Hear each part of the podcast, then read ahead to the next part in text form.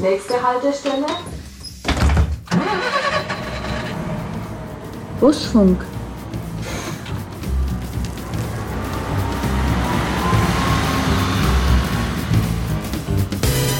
Gastfreundschaft ist bei uns in der Familie unwahrscheinlich wichtig. Was ich seit Wochen jetzt leider im Fernsehen verfolgen muss, stand plötzlich bei mir im Wohnzimmer. Und da hätten an der Stelle ganz viele Töchter gesagt, alles bloß das nicht. Du musst Entscheidungen treffen und musst aber dann auch dafür gerade stehen. So, herzlich willkommen zur neuen Busfunk-Folge. Heute habe ich mir zwei ähm, sehr sympathische, sehr ähm, aktive und sehr lustige Damen eingeladen. Prophezei ich jetzt einfach mal so. Wir kennen uns noch nicht so lang, aber ihr werdet sie jetzt kennenlernen und ich auch. Ich freue mich auf Susanne Riedel und Janine Palewatz. Herzlich willkommen, ihr zwei. Hallo. Hallo. Was verbindet diese beiden Frauen? Sie sind Mutter und Tochter. Sie arbeiten beide bei der VAG. Sie arbeiten beide in der Leitstelle der VAG. Richtig. Was verbindet euch noch aus, aus dem, was ich aufgezählt habe? Die Hilfe, die Pflege zu der Oma, zu meiner Mama, zu ihrer Oma. Da sind wir recht engagiert. Meine ne? Tochter, Ja, weil meine Mama ist etwas mehr als eine Oma. Sie ist wirklich eine Ersatzmama. Wegen dem Job, weil ich sie da wirklich brauche ähm, für die Betreuung. Und ja. Und schon strahlen sie, die beiden Damen, Mama und Tochter. Ja. Wir werden natürlich gleich noch über eure Verbindung, was die VHG betrifft und was den, diesen äh, nicht ganz unanstrengenden Job auch in der Leitstelle betrifft, reden. Aber ich möchte ein anderes Thema vorschieben, das ich gerade erst erfahren habe, ähm, das sehr aktuell ist und das sehr viele Menschen gerade bewegt. Ihr habt ukrainische Flüchtlinge bei euch aufgenommen. Ähm, wie kam es dazu und wie habt ihr das gemacht? Also dazu kam es aus einer christlichen Gemeinde heraus, dass wir gesagt haben, wir organisieren ähm, eben, wenn Flüchtlinge Unterkünfte brauchen oder so, dass wir sie dann äh, zu uns holen. Und man muss dazu sagen, meine Mama hat ein Einfamilienhaus und oben das Studio ist frei gewesen. Das haben wir jetzt hergerichtet und haben gesagt, wir haben die Möglichkeit, wir haben den Platz. Warum soll man das nicht machen? Überall wird gespendet und habe gesagt, wir, wir greifen halt so richtig aktiv ein. Das ist was, was sehr viele Menschen umtreibt, weil äh, jeder hat großen Respekt davor, vor euch und vor allen anderen, die sagen, wir nehmen Menschen bei uns auf, weil, es einfach sinnvoll ist und weil Not am Mann ist.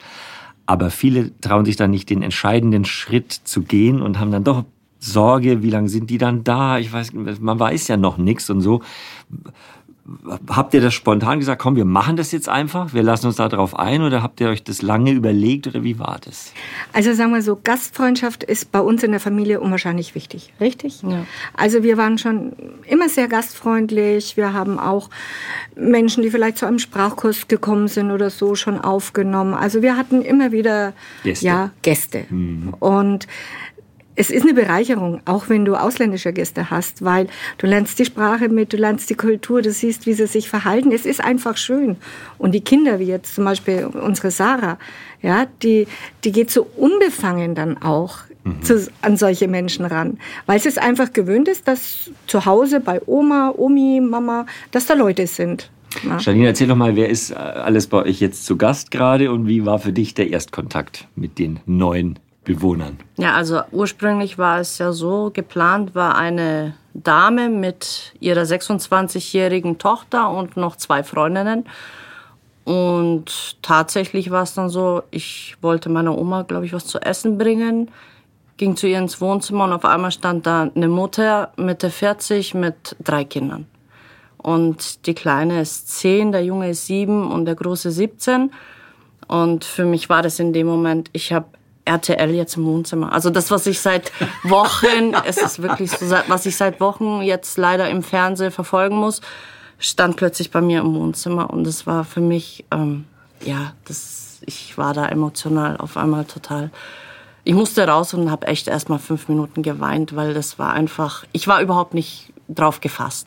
Ich finde es wichtig und toll, dass du das auch so schilderst, weil es wird ja immer so ein bisschen verklärt dargestellt, ne? So nach dem Motto, die Menschen, die jemanden aufnehmen, sind die Guten und die, die es nicht machen, die haben kein großes Herz und so. Es ist halt nicht schwarz und weiß und es ist auch nicht immer alles schön und dann äh, hat man nicht auch Tag und Nacht ein tolles Gefühl, wenn man so ein toller Mensch ist, sondern da kommt ganz viel Alltag, ganz viele Momente, ähm, die man selber auch verarbeiten muss, wenn man so jemanden äh, bei sich aufnimmt. Ne? Auf jeden Fall. Dein eigenes Privatleben wird ja auch in irgendeiner Art und Weise beeinträchtigt. Ähm, die wohnen jetzt bei meiner Oma im Haus, zwei Häuser neben mir.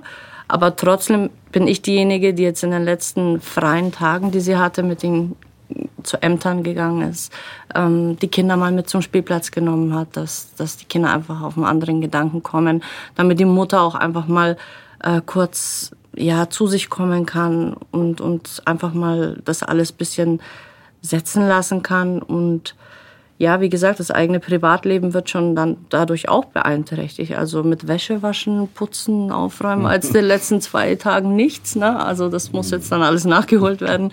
Aber gut, das hat jetzt klar erstmal Vorrang und wichtig ist, dass die Familie in Sicherheit ist und dass die Kinder sich hier schnell eingewöhnen und das Bürokratische, klar, ja. bin ich mit dabei und helfe denen und zeige denen alles, wo sie hin müssen. Und was würdest du sagen? Ähm, also was ist das, was ist der, was ist das, ähm, das Positive daran? Oder was, was, was bestärkt dich darin zu sagen, vielleicht sogar zu sagen, alle, die das jetzt hören und sich noch nicht sicher sind, macht es ruhig, weil es ist am Ende des Tages doch für jeden selber auch ein was Tolles. Ja, weil du aktive Hilfsbereitschaft leben kannst. Das ist das. Mhm. Und du siehst, wie du wirklich richtig gut unterstützen kannst, wie dankbar die Menschen sind. Und ich finde schön, dass man Menschen wieder an Start eigentlich ins neue Leben geben kann. Mhm. Weil sie haben momentan kein Leben mehr. Ukraine, da geht nichts, definitiv alles kaputt. Mhm. Das heißt, sie müssen sich hier ein Leben aufbauen. Und jetzt gerade eine Mutter mit drei Kindern, das ist eine Herausforderung. Ja. Und deswegen finde ich, dass sie jede Unterstützung gebrauchen wird. Und gerade diese jemanden an die Hand nehmen, sage ich mal. Wenn man ganz fremd ist, die Sprache nicht kann, hm. kein einziges Wort. Ja, das ist für alle eine Herausforderung, aber auch eine Bereicherung. Ähm, ich habe selber jetzt auch so erlebt, dass ich ähm, in München einfach aus einem Haus raus stolziert bin und plötzlich standen da 400 äh, Menschen, 400 Flüchtlinge, die halt äh, an so einer Stelle dann erstmal gesammelt werden. Und das macht schon auch was mit allem. Aber ich bin dann vorbeigelaufen an den, an den ganzen Menschen und ich habe ge gesehen und gespürt, das ist jetzt nicht so, dass da nur traumatisierte äh, Kriegsflüchtlinge ankommen, die den ganzen Tag weinen und so, sondern da waren Kinder, da lachen Mütter mit ihren Kindern. Ähm, da sind ganz viele Menschen dabei, die ja halt rechtzeitig das Land verlassen haben und jetzt einfach hoffen und gucken, dass sie hier einigermaßen zurechtkommen. Aber das, man hat jetzt nicht nur mit Trauer und, und Angst den ganzen Tag zu tun. Ne? Genau das ist es. Zum Beispiel, sie kam, wenn ich es kurz erzählen darf, sie kam Mittwoch früh an mit dem Zug um acht, wurden dann zu uns gebracht und wir haben dann gleich von einer Freundin, die Russisch kann, ähm, angerufen und haben gleich angefangen zu übersetzen. Und dann haben wir zum Beispiel gesagt, das Wichtigste ist jetzt erstmal, äh, dass sie auch was zu essen haben. Und es sind, sie haben eine andere Esskultur wie wir. also habe ich gesagt, weißt du was? Sei so gut, Lilly, sag ihr, wir gehen jetzt einkaufen. Sie soll einkaufen, was sie will. Sie soll alles einpacken und sie braucht auch kein schlechtes Gewissen haben. Ist vielleicht zu viel oder zu teuer. Sie soll es jetzt erstmal einpacken und dann sehen wir weiter. Und die Kinder sollen sich auch was reintun. Und das hat die Lilly dann übersetzt und dann hat sie gemeint. Weißt schon, das, ja. es ist ihr so, ja, dass sie diese Möglichkeit eben hatte, sich nicht zurückziehen zu müssen, keine Angst haben zu müssen, sie liegt uns vielleicht jetzt irgendwo zu sehr auf der Tasche oder so. Habe ich gesagt, nee, komm, das machen wir. Und im nächsten Moment aber dann gab es wieder ein Gelächter über eine andere Situation. Also diese Gefühle, das ist ein Rauf und runter und Total. es ist. Äh und man muss es auch nicht verschönern. Es ist, wie es ist. Ich kenne es von meinem Freund Wolfgang ähm, äh, ein, ein pfopfiger Bayer, der gern auch mal motzt und so. Und der hat auch sieben ähm, Personen gerade bei sich aufgenommen. Er hatte eine Bekannte, die in der Ukraine, in, in, in ähm, Lemberg lebt. Und als der Krieg losging, hat er gleich angerufen und gesagt, du, wenn bei euch irgendwas ist, ihr könnt jederzeit zu uns kommen. Dann hat es zwei Wochen gedauert und dann hat er den Anruf bekommen, wir sitzen bereits im Auto, wir sind zu siebt, fünf Kinder, meine Freundin und ich, wir sind auf dem Weg zu dir der war genauso geschockt wie du, Janine. Und äh, dann geht das Leben los zu siebt. Und ja. ähm, da gibt's natürlich auch Momente, der, der, der mag sein Schweinsbraten. Und dann gibt's Schweinsbraten und Knädel. Die Kinder aus der Ukraine, da ist ein eineinhalbjähriger dabei, dem hat's das der kannte das nicht, der will das auch nicht. Der wird es auch nicht essen, nur weil er jetzt ein ukrainisches Flüchtlingskind ist. Der ja. sitzt am Tisch und sagt, das esse ich nicht, das mag ich nicht. So, und solche Situationen gibt's dauernd, ja.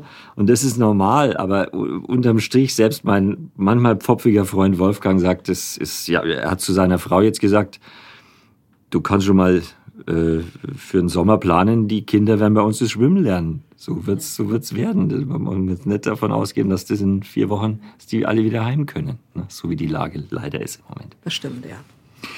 Toll, dass ihr das macht. Ähm, ein schönes Beispiel. Aber jetzt lasst uns über ähm, euch und euer ähm, Leben gemeinsam bei der VAG reden.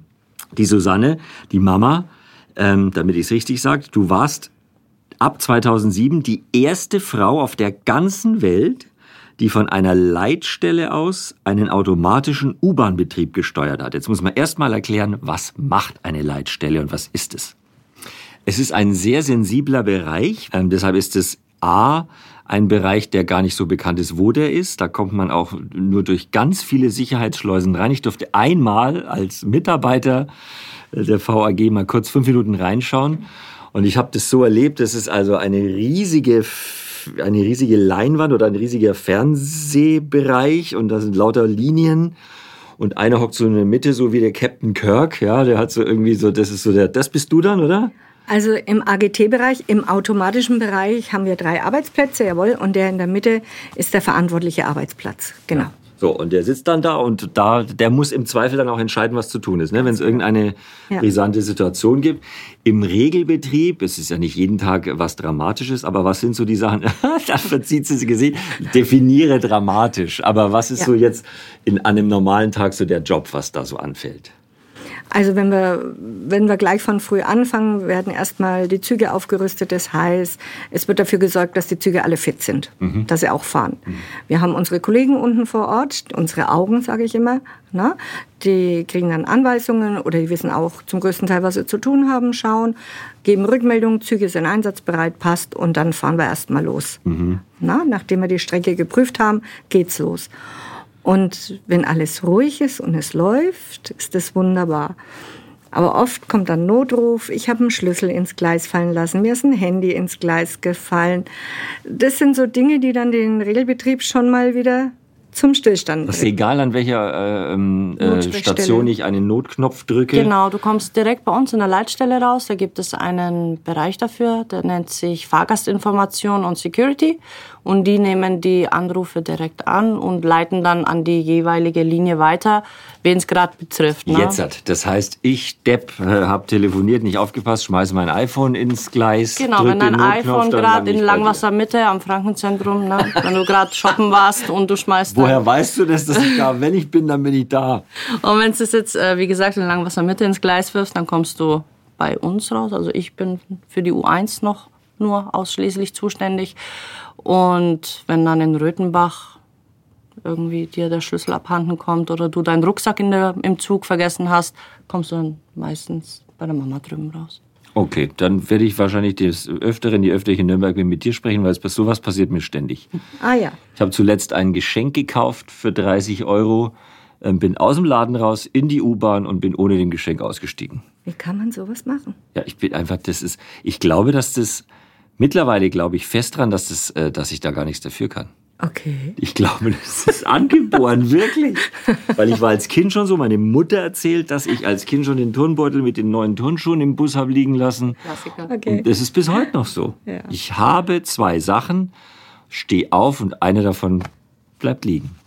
Ja, das ist dann zum Beispiel so eine Situation, du meldest dich und sagst, du hast das und das liegen lassen, kommst beim FGI-Platz raus oder beim Security-Platz, der meldet es dann an uns weiter oder an mich, sage ich jetzt mal in diesem Fall.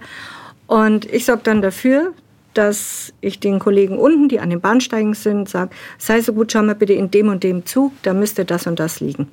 Der Meixen hat schon wieder sein iPhone liegen lassen. Schau mal bitte. Aber du kannst es ja nicht rund um die Uhr machen. Ihr habt ja äh, Einsatzzeiten. Deshalb hast du auch schon gerade gesagt, ähm, dass sie dir sehr hilft bei der Erziehung der Kinder, Janine, oder deiner Tochter, deiner siebenjährigen Tochter. Ähm, wie sind da die Einsatzzeiten? Wie sind da so die Schichtpläne? Also wir haben drei Schichten, mhm. ne, Früh, Mittel und äh, Nacht. Der Frühdienst beginnt um 4.30 Uhr bis um halb eins und der Mitteldienst dann ab halb eins bis abends um halb neun und der Nachtdienst von halb neun bis früh um halb fünf. Und ich arbeite Teilzeit, meine Mama Gott sei Dank auch. Das heißt, wir arbeiten eigentlich drei Tage. Ne? Drei Tage arbeiten, drei Tage frei. So ist der Plan. Das tatsächliche Arbeitsleben zeigt uns, dass es jedes Mal dann doch wieder anders ist. Wie immer halt, wie fast genau, in jeder Firma da gerade. zwickt und zwackt oder man hat selbst mal, wo man sagt, du, an dem Tag ist jetzt nicht so, kann man das irgendwie schieben? Und also eine Hand wäscht die andere, ist wirklich so bei uns. Ähm, ich bin ja Busfahrer jetzt bei der VAG. Da muss ich auch mitunter Kontakt mit der Leitstelle aufnehmen. Habt ihr damit auch zu tun oder macht ihr nur U-Bahn? Ja, wir sitzen alle in einem Raum. Also es ist ein Großraumbüro und die Oberflächenleitstelle ist bei uns mit angesiedelt. Genau. Und wir unterstützen uns gegenseitig teilweise, wenn da wirklich, wenn es ja, gebraucht wird, sage ich mal. Eine das Störung heißt zum Beispiel ist eine Störung und wir können zum Beispiel die Züge nicht weiterfahren lassen. Mhm. Aus irgendeinem schwierigen Grund heraus. Mhm dass wir dann eben einen Schienenersatzverkehr brauchen. Kennst dich ja jetzt aus, ne? Ja, ich lerne es noch. Also okay. ich bin noch nicht so, ich habe noch nicht so die Extremfälle. Ich bin also das ist sonntags im Einsatz, da ist nicht so ah, ja. brisant. Ja, das ist dann schon im Extremfall. Also wenn wirklich nichts mehr geht unten ja. oder eingeschränkt geht, dann äh, arbeiten wir mit der Oberfläche zusammen, dass wir sagen, habt ihr zwei, drei Busse, können wir äh, zum Beispiel von Rödenbach bis Rodenburger Straße oben abdecken, dass wir die Fahrgäste weiterkriegen. Ne? Das ist so ein Hand-in-Hand-Arbeiten. Jetzt, Susanne, du warst die erste Frau weltweit, die also von dieser Leitstelle, die du jetzt beschrieben hast, den automatischen U-Bahn-Betrieb gesteuert hat. Den automatischen Mischbetrieb.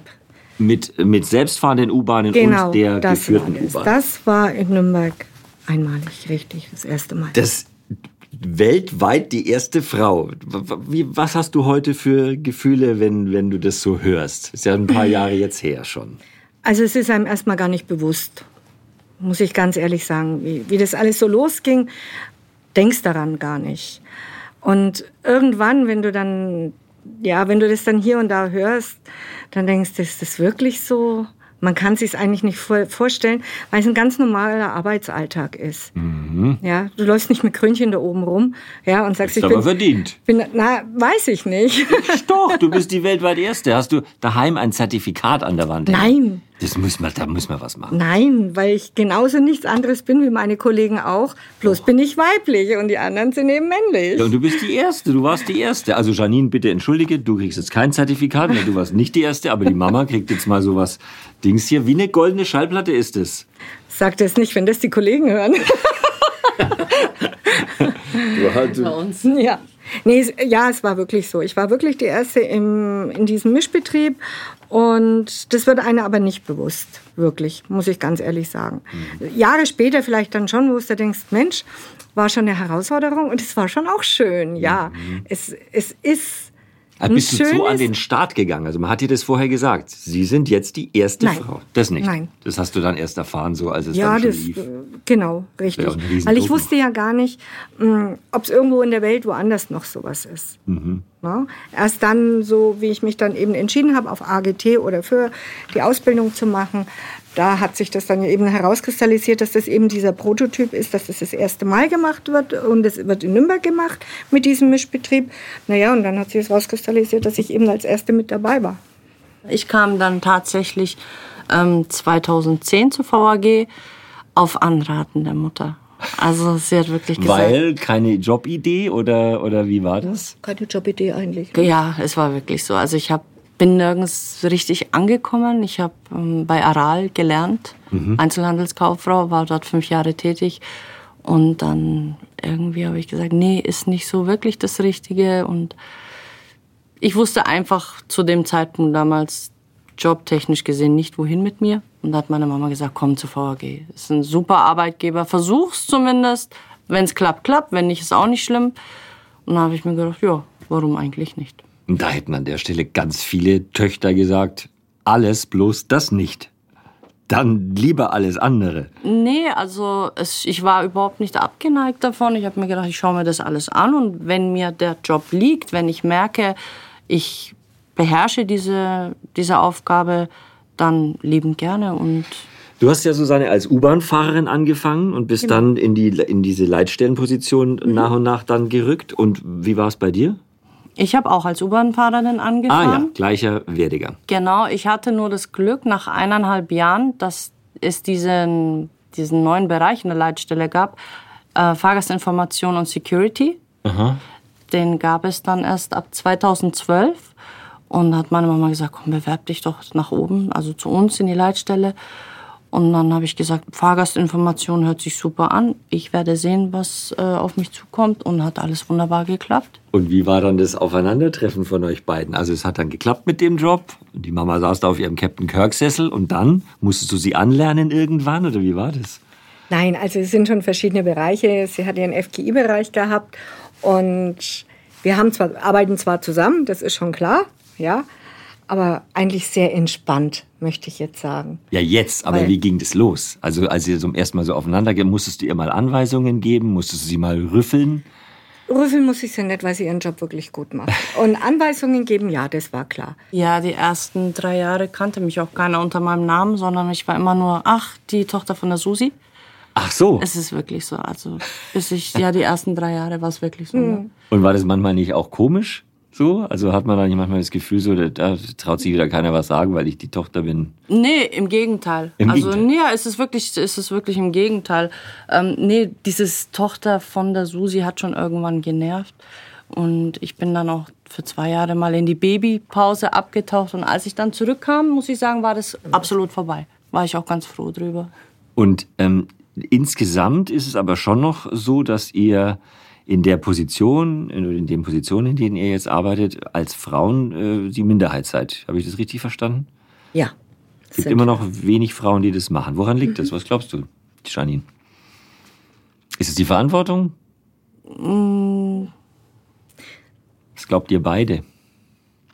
Naja, es ist schon noch ein sehr, ähm, ja, von Männern ausgeübter Beruf der U-Bahn-Fahrer oder, oder Straßenbahn- oder Busfahrer. Und das ist meistens so der Einstieg auch bei der VAG. Ne? Und dann entscheidest du dich, äh, wo geht's jetzt hin? Geht's zu den Servicediensten? Machst du weiter als Verkehrsmeister? Und gerade wenn man Familie hat mit Kindern, ist es natürlich schwierig, weil es ist Schichtarbeit. Ja, Montag, Dienstag bis Sonntag durch. Und ähm, es ist schon auch ein verantwortungsvoller Job. Es hat auch viel mit Technik zu tun, ne? weil wenn du die Technik überhaupt nicht beherrschst, dann kannst du auch kein U-Bahn-Fahrer sein. Aber warst du als Mädel schon technisch interessiert? Hast du dich da als, als kleines Mädchen schon, also war sie schon, ja? ja? Also Janine hat Autoführerschein, ich habe einen Auto- und Motorradführerschein und Technik war schon irgendwie, wir haben alle möglichen Autos schon gefahren. Du bist ja auch, wo man hinlangen muss, wenn der Auspuff raus. Genau. Also oh. an den alten Autos, so vor 10, 15 Jahren, habe ich sogar selber meine Reifen gewechselt. Oder ich habe mal drau äh, Böndchen selber gemacht. Wir hatten mal so einen roten kleinen ein Seat Mabea. Da konntest du, wenn du die Haube aufgemacht hast, innen deinen Scheinwerferlampe selber austauschen. Ich ich, kenn, ich habe so ein Auto. Ich habe jetzt ein also. 40 Jahre altes äh, Fahrzeug, da kann man doch richtig was machen. Da kannst genau. du schrauben. Ich kann auch einen Reifen wechseln, also mhm. so ist es nicht. Und ich glaube, daran liegt's, einfach eine, eine Sache auch zu wollen. Es ist immer noch Auto, Männersache und Technik Männersache und die Frauen, die lassen die Reifen halt wechseln. Nö, weil also ist es ich, aber ich, nicht mehr. Das nee, ist vorbei. Ich könnte auch Reifen wechseln, aber ähm, also ich gebe ehrlich zu, wenn irgendwas raucht, äh, ob Bus oder Auto, würde ich stehen bleiben, würde die Leitstelle anrufen, würde sagen, was soll ich tun? Also jetzt, man muss jetzt auch keine Angst machen, dass man, wenn man diesen Beruf ergreifen will, irgendwie eine U-Bahn reparieren können muss. Das ist ja wieder das ein ganz anderer Bereich. Du musst ja. da einfach immer zu helfen wissen. Ja, genau. Du musst halt wissen, wen du fragst oder wie du genau. die Informationen weiterleitest, damit es dann. Genau, es gibt bestimmte Punkte, die lernst du bei einer Störung, gerade jetzt auf der U-Bahn. Und im Großen und Ganzen, wenn du bisschen dran bleibst, wenn es dich vor allem interessiert, wenn es dich wirklich interessiert, dann kannst du meistens eine Störung schon selber vor Ort beheben. Weil meistens sind es kleine Türstörungen, Türspaltüberwachung. Wenn ich natürlich bloß sage, ach, ich fahre von A bis B und fahre und warte und wenn was kaputt ist, na, dann funke ich halt einfach mal die Leitstelle an. Ja, ja. Ne? Macht irgendwann keinen Spaß mehr. Nee, das sind so Kleinigkeiten, die sind, das bringt auch die Erfahrung dann mit genau. Da wächst jeder rein, ob er Mann oder Frau ist. Das ist einfach so. Es muss einen interessieren. Ja. Man muss brennen für sowas. Und ich kann nur sagen, ich als Busfahrer, ich hatte nie technisches Interesse. Ähm, ich habe ja auch noch, als man noch an Autos schrauben konnte, früher hatte ich auch so ein Auto, ich habe auch die Motorhaube aufgemacht und den heißen Kühlerdeckel Nein. aufgemacht, der dann äh, 20 Meter, den Fehler macht man auch nur einmal. Ähm, und trotzdem gäbe es jetzt, glaube ich, keine Situation im, im Buslinienverkehr, wo ich sagen würde, da, da hätte ich jetzt wahnsinnig Angst davor. Mhm. Also Kleinigkeiten, wenn die Tür mal nicht funktioniert, weiß man, dass man die entlüften muss und dann mhm. macht man sie wieder an und dann geht's auch wieder meistens. Und wenn wirklich was ist, hat man ja euch. Aber es verändert sich schon was. Also wenn ich so ähm, gucke, unsere neuen Kolleginnen auf der U-Bahn, es kommen immer mehr. Mhm. Es werden immer mehr und ich denke, dass auch nach und nach die ein oder andere sich dann vielleicht doch mal für die Leitstelle interessieren wird und ihr das eventuell zusagt und wir dann eine Kollegin mehr da oben haben oder zwei oder drei, je nachdem. Ist ja auch schön. Es ist jeden Tag was Neues. Es ist jeden Tag eine andere Herausforderung. Keine Störung ist gleich, keine Störungsbehebung ist gleich. Es ist, Komm, ja, es ist interessant. Doch mal, erzähl doch mal ein paar lustige Geschichten. Was war so der lustigste Einsatz in der Leitstelle in all den Jahren, Susanne oder Janine? Hm, An was könnt ihr euch erinnern, wo ihr gedacht das darf nicht wahr sein? Das gibt es in jeder Firma. Das gibt es in jeder Firma, aber jetzt auf die Schnelle. Lustige, wir haben, also wir haben wirklich sehr viele lustige Sachen teilweise, aber auch wieder makabere Sachen und manchmal sind oder meistens sind wirklich Sachen dabei, wo man den Kopf äh, schüttelt und, und sagt, das darf doch nicht sein. Es ist überhaupt nicht lustig, aber wirklich vor ein paar Tagen haben Fahrgäste einen Sarg in der U-Bahn transportieren wollen. Das ist doch mega lustig. Er war, also, er war leer. Also wir haben das dann überprüfen lassen. Also wir haben nicht reingucken lassen, aber wir haben natürlich... Wie war, bitte, wie ja, was kam bei dir in der Leitstelle Kamera, an? Über Kamera äh, haben wir gesehen, so was ist denn das am Bahnsteig unten? Und dann haben wir auch, sind auch alle anderen Kollegen schon dazu gekommen und jeder war sich dann irgendwie einig, das ist ein Sarg. Und dann wurde der Mitarbeiter vor Ort angefunkt, der soll doch mal bitte gucken, was da los ist. Und tatsächlich, die wollten einen leeren Sarg am Bahnsteig in die U-Bahn äh, befördern. Und ich weiß nicht, was sie damit wollten. Ich denke, es war eher so eine Demo, jetzt gerade für die Ukraine. Ach so. Weil da auch ein Soldat, also in mhm, Soldatenuniform, mhm, mhm, ähm, dabei war. Ich denke, es war eher so eine Demo-Aktion. Aber ein Sarg auf der U-Bahn, das war jetzt ganz ehrlich. Ja, hallo, das ist moderner ÖPNV. Das ist, die Leute haben alle kein Auto bald mehr. Die müssen jetzt auch mal äh, die Oma mit der U-Bahn abgeholt. Wir haben natürlich auch sehr dramatische Fälle, ähm, wenn mal eine Mama ihr Kind vergisst oder verliert. Gott, ja. Passiert auch leider. Ähm, auch da sind wir sofort gefragt und rufen überall und funken überall an, wo es nur geht und wird auch immer wieder gefunden. Also ich muss sagen, Gott sei Dank, Familienzusammenführung klappt immer zu 100 Prozent. Das sind alles Entscheidungen, die du dann ja. in deiner Funktion als Dienststellen- oder Leitstellenverantwortliche dann Dafür sagen musst. Dafür bist du Disponentin. Ja. Genau, du disponierst. Ja. Das heißt, du musst relativ schnell reagieren, wenn ein Zug kaputt ist und steht, nicht mehr weiterfährt. Oder wenn, wie schon, oder zum Beispiel, wenn einer im Zug umfällt, wir einen BRK-Einsatz haben, bleibt der Zug meistens auch stehen, wenn, dann, wenn der Fahrgast nicht rausgeholt werden kann. Also musste dann den Zug stehen lassen, Falschfahrt einrichten. Bei der Janine auf der U1 ist es so, die müssen an den Kollegen Bescheid sagen, dass sie ab sofort anders fahren. Mhm. Ne? Und das ist dann die Herausforderung. Du musst Entscheidungen treffen und musst aber dann auch dafür gerade stehen, wenn ja. sie falsch fahren. Ja, ja. ja. Aber es gibt, gab es schon mal irgendeinen Fall, wo eine, eine, eine falsche Entscheidung gravierende Folgen hatte? Nee. Nein. Nein, also es gibt ich sage mal, falsche Entscheidungen trifft keiner von uns. Und gibt es da sowas wie Qualitätsmanagement? Also wird eure Arbeit ja. äh, dann auch quasi bewertet? Auf Oder Fall, müsst ihr ja. euch auch mal für eine Fehlentscheidung, wo man sagt, sorry, war mein Fehler, verantworten? Ja, natürlich. Das also so viele sein. Fehler dürfen wir uns nicht erlauben. Aber ich sage jetzt in so einer Geschichte wie mit einer Fundsache, der eine Kollege sagt, der Zug bleibt stehen und es wird gesucht. Der andere sagt, fahr in die Abstellanlage und such. Und na, je nachdem, ob du jetzt Verspätung verursacht hast oder nicht, musst du dich halt. Und wie, wie fällst du diese Entscheidung oder ihr aus dem Bauch? Erfahrungswerte. Erfahrung ist es, ja, ne? Was, ja. Wo man dann sagen kann, okay, den Fall hatte ich schon ein paar Mal, da hat sich bewährt, es so zu machen. Genau. Richtig. Da grinst sie. Also hier hat natürlich noch ein paar Jährchen Erfahrungswerte mehr. Ja. Bist du manchmal, also schaust du, wie sie arbeitet? Nein. Nein. Nein. Ist das der, das willst du auch nicht? Nee, das will ich auch nicht, weil Janine ist ein eigenständiger Mensch. Sie hat ihre Art und Weise, wie sie arbeitet, so wie jeder Kollege oben bei uns auch. Und ich glaube, das wäre fatal, wenn man als Familienmitglied immer sagt, du musst das Weiß so machen, du musst das Weiß so machen.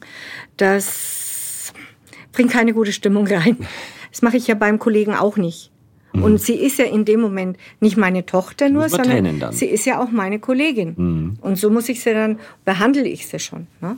Wobei ich sagen muss, äh, so unterschiedlich wir im Privatleben sind, sind wir uns, was die Arbeit betrifft, doch ziemlich ähnlich. Also vom Verhalten her, von dem Umgang mit Kolleginnen und Kollegen, von der Denkweise her einfach. Darf ich fragen, was euch so im Privatleben so krass unterscheidet? Die Einstellungen, der Lebensstil an sich. Ich bin da in vielen Dingen ähm, total zickig, wo sie wieder locker ist. Du bist ein ernsterer Mensch vielleicht wie ja, ich. Ja. Ich kann vieles weglächeln und ich sehe auch sehr ich glaube, 90 Prozent von meinem Leben sehe ich immer positiv. Mhm. Egal, wenn es auch schlecht läuft, das wird schon wieder.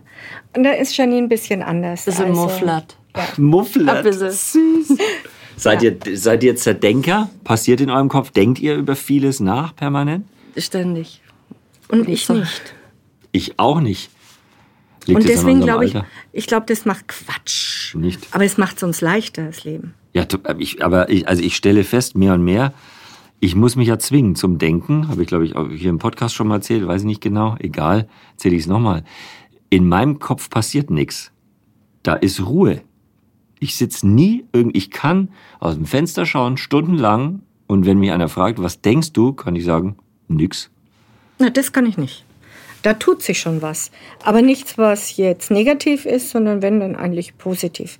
Mann, ist es schön oder man könnte jetzt das machen oder man könnte mit der Sarah am Dienstag da und da hingehen. Na, schau mal, es sitzen drei so verschiedene Typen da. Eine Zerdenkerin, die, die grübelt. Ich organisiere halt immer im Kopf. Du organisierst im Kopf, du äh, denkst positiv an schöne Dinge und bei mir ist gar nichts. Wer hat es jetzt am schlimmsten erwischt? Der mit den grausten Haaren.